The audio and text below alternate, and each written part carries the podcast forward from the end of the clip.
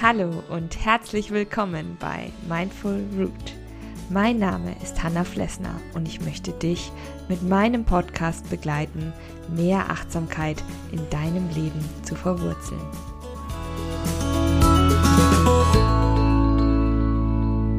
Es ist wieder Sonntag und ich ja, sitze wieder hier in meinem kleinen Studio sozusagen und freue mich, dass du da bist. Denn heute habe ich wieder eine neue Kurzgeschichte für dich. Und ich muss sagen, das ist wirklich eine ganz, ganz aktuelle. Die habe ich also wirklich erst vor kurzem geschrieben und ja, ich wollte sie eigentlich sofort mit dir teilen. Sie heißt Der Kaschmirpulli und äh, es geht um, ja, unsere eigene Identität, um die Bedeutung, die wir Gegenständen, Dingen beimessen. Und am Ende der Geschichte habe ich natürlich auch noch ein paar hilfreiche Impulse für dich, die ich dir gerne mit auf den Weg geben möchte, rund um das Thema Verschenken. Was das jetzt alles mit dem Kaschmir-Pullover zu tun hat, erfährst du jetzt in der folgenden Geschichte. Der Kaschmirpulli. Franziska kam kaum die Treppe nach oben. Schnaufend blieb sie schließlich vor ihrer Haustür stehen und ließ die sieben unterschiedlich großen Einkaufstaschen los. Wer hätte gedacht, dass Klamotten so schwer sein können? Nun musste nur noch der Schlüssel her. Sie griff in ihre schwarze Lederhandtasche und versuchte in ihren dunklen Tiefen das Klappern ihres Schlüsselbundes ausfindig zu machen. Entnervt und verschwitzt wühlte sie sich durch einen Wust aus Taschentüchern, Make-up, Handcreme, Salbeibonbons und Schmerztabletten, bis ihre Finger schließlich das kühle Metall umfassten. Sie öffnete die Tür und betrat die angenehme Kühle ihrer Altbauwohnung. Draußen waren es über 30 Grad und sie sehnte sich nach einem Kaltgetränk und einem Stück Wassermelone. Franziska schaffte die Tüten ins Schlafzimmer und ließ sie dort stehen. Die konnte sie auch später noch auspacken. Vielleicht morgen oder in ein paar Tagen? Wie viel hatte der grüne Pullover doch gleich gekostet?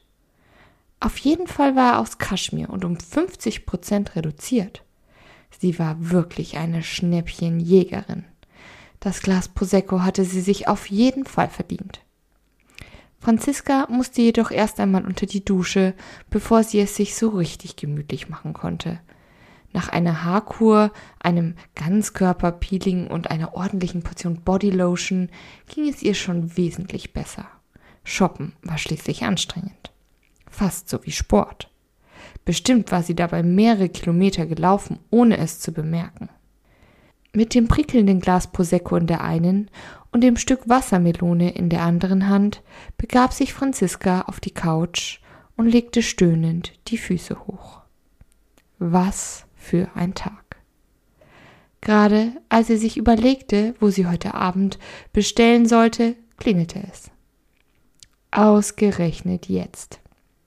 Sie hatte gar kein Make-up mehr an. Doch es klingelte beharrlich an der Tür. Franziska seufzte und setzte sich widerwillig in Bewegung. Wehe, es war nichts Wichtiges. Sie riss entnervt die Tür auf und sah in das verweinte Gesicht ihrer Nachbarin Vera. Franzi, entschuldige, aber ich bin völlig verzweifelt. Markus, er, er will die Scheidung. Franziska war entsetzt.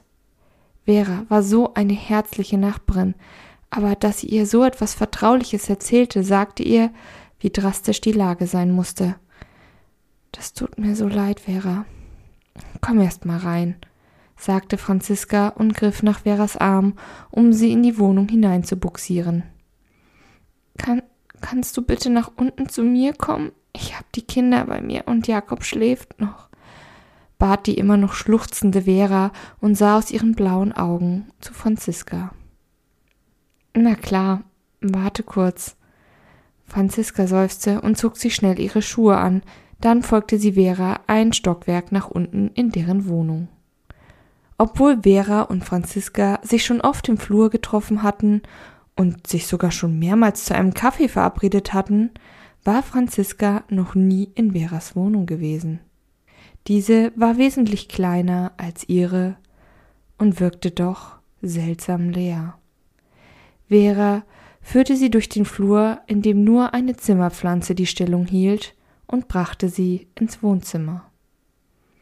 Franziska hatte geistesgegenwärtig die Flasche Prosecco mitgenommen, und während Vera zwei Gläser holte, sah sie sich genauer um. Das Wohnzimmer war wirklich winzig. Bis auf eine Couch, einen kleinen Schreibtisch und ein Bücherregal war nicht viel zu entdecken. Alles wirkte sauber und ordentlich, aber man sah auch, dass die Möbel die besten Tage bereits hinter sich hatten. Franziska schluckte. Irgendwie hatte sie nie einen Gedanken daran verschwendet, wie es Vera und ihrer Familie wohl ging. Jetzt trennte sich Markus von ihr, und Vera blieb mit den vier Kindern vermutlich zurück. Kein Wunder, dass sie Franziska sprechen wollte, denn sie war Anwältin. Danke, dass du dir die Zeit nimmst. Ich. Ich brauche einfach deinen Rat, schniefte Vera und kam mit zwei gefüllten Gläsern zurück. Sie ließ sich neben Franziska auf die Couch sinken und trank das Glas in einem Zug leer. Er. Weißt du, er hat eine andere. Nach zwölf Jahren hat er eine andere Franzi, flüsterte sie und Tränen liefen ihr über das Gesicht. Franziska nahm sie in den Arm und ließ ihre Nachbarin an ihrer Schulter weinen. Nach zwei Stunden und einer weiteren Flasche Prosecco später war Franziska wieder in ihrer Wohnung. Sie hatte Vera so gut es ging getröstet und hatte ihr die Nummer eines Kollegen gegeben. Dieser war Scheidungsanwalt und Franziska vertraute seinem Urteil. Er würde Vera auf jeden Fall unterstützen. Dennoch fühlte sie sich unwohl, als sich die Haustür hinter ihr schloss. Sie sah sich in ihrer Wohnung um, die so ganz anders war als die von Vera. Sie betrachtete jedes Zimmer, jeden Gegenstand genau und fragte sich, ob das alles war. Wo war die Wärme, die Geborgenheit, die sie bei Vera gespürt hatte? Ihr Blick fiel im Vorbeigehen auf die vollen Einkaufstüten. Warum hatte sie die Sachen gekauft? Sie wusste es plötzlich nicht mehr. Franziska ging zum Telefon und wartete. Dann ließ sie es klingeln. Ja, ich bin es nochmal. Vera?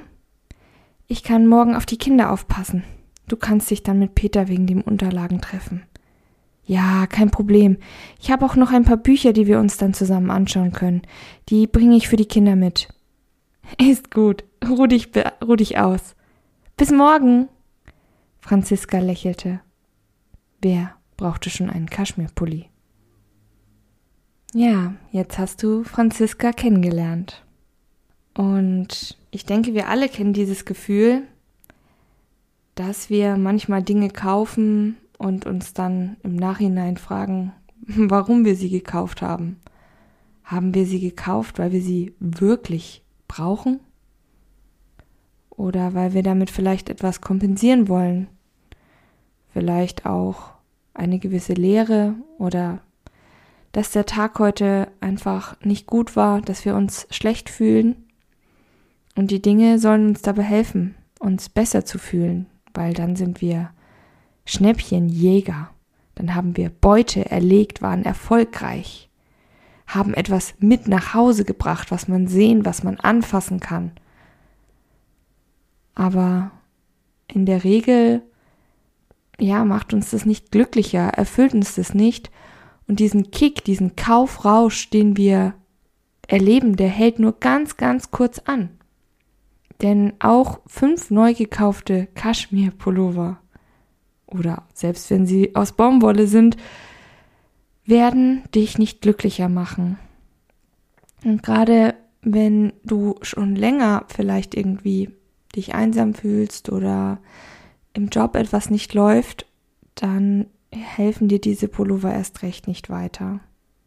Denn die Probleme liegen ganz woanders. Und die kannst du nicht mit Dingen lösen, sondern indem du die Sachen mit Kommunikation, mit deinem sozialen Umfeld, mit deiner inneren Stärke klärst. Und wenn du mal wieder denkst, du hast zu viele Sachen, weißt aber nicht, wie du anfangen kannst, dann habe ich hier noch ein paar Impulse, die ich dir gerne mit auf den Weg geben möchte. Impuls Nummer eins ist, fange mit kleinen Dingen an, mit Dingen, die dir nicht so viel bedeuten. Das können mal ein, zwei T-Shirts sein, ein alter Bilderrahmen, Bücher, die du nicht mehr brauchst, an denen du weniger hängst. Fange mit diesen Dingen an, nicht mit den schweren Dingen, wo du eine Stunde lang vor dem Kleiderschrank stehst und sagst, hm, ja, ich weiß nicht. Oder wenn du sagst, oh nee, die Kette, die kann ich nicht weggeben, die hat mir meine Oma geschenkt. Okay. Dann fang mit Dingen an, wo du eine nicht so starke emotionale Bindung dazu hast. Impuls Nummer zwei. Wenn du Dinge verschenkst, verschenke Erlebnisse keine Gegenstände. Mm, Franziska hat eine Leere in sich gespürt oder spürt sie. Und ja, ihre ganze Wohnung ist voller Gegenstände. Aber wo sind die Erlebnisse? Man kann seinen Freunden einen gemeinsamen Ausflug schenken. Du kannst auch einmal Babysitten verschenken. Überleg dir, was du mit deinem Partner, deiner besten Freundin, deinem Kumpel, deinen Eltern schon immer mal machen wolltest. Wolltet ihr irgendwo exotisch essen gehen oder vielleicht wandern? Hat dein Partner, deine Partnerin, dein Freund, deine Freundin sich vielleicht schon mal irgendwie etwas gewünscht? Einen ganz besonderen Ausflug, einen Ort, wo er oder sie noch nie war? Genau das solltest du verschenken und nicht noch eine weitere Blumenvase oder eine weitere Bodylotion. Also nichts gegen Bodylotions. Ich liebe Bodylotions. Aber so nach ein paar, naja, weiß man einfach nicht mehr wohin. Impuls Nummer drei.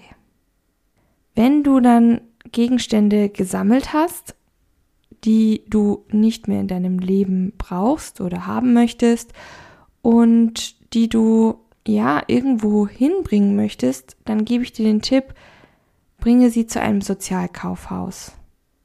Die Sachen werden nochmal aufbereitet, gereinigt und werden dann zu einem sehr, sehr günstigen Preis weiterverkauft. Und das Tolle ist, in Sozialkaufhäusern arbeiten auch oft Menschen, die, naja, eine Vorbelastung hatten, psychische Krisen hatten, Abhängigkeiten hatten und die hier eine super Chance bekommen haben. Und deswegen sind Sozialkaufhäuser eine super Sache. Und die nehmen auch wahnsinnig gerne Bücher, zum Beispiel Klamotten, sehr, sehr gerne Klamotten, Schuhe, Möbel. Da kannst du eigentlich fast alles hingeben, solange die Sachen noch funktionieren und in Ordnung sind. Und der letzte Impuls? Verschenke ausgewählte Dinge an andere, die sich wirklich darüber freuen. Denn wenn du was verschenkst, kannst du ja auch etwas von dir verschenken. Vielleicht etwas, was du nicht mehr brauchst, aber ja, jemand anderes, dem würde das total gefallen. Vielleicht sogar ein Spiel oder so, wo du sagst, hm, das spiele ich nicht mehr oder das habe ich nie gespielt, das liegt bei mir nur in der Ecke und würde verstauben. Das kannst du ja weiter verschenken an Freunde, die sich darüber freuen. Denn wenn woanders dieser Gegenstand benutzt wird und gebraucht wird, dann ist er ja trotzdem sinnvoll. Aber er steht halt nicht bei dir in der Wohnung rum und belastet dich. Und man hat schon gleich wieder etwas, wo man sozial anknüpfen kann. Denn all diese Impulse, die ich dir jetzt gerade mit auf den Weg gegeben habe, sind zwischenmenschliche Impulse. Dadurch gibst du den Dingen einen Sinn und kommst mehr in zwischenmenschliche Interaktion. Und das haben wir von Franziska gelernt, ist wohl das Allerschönste. In diesem Sinne wünsche ich dir einen zauberhaften Sonntag. Atme nochmal tief durch. Und dann, let's go. wir sehen uns auf jeden Fall, ups, Entschuldigung, wir hören uns natürlich nächste Woche wieder am Mittwoch beim 5 Minute Morning Coffee. Deine Hannah von Mindful Root.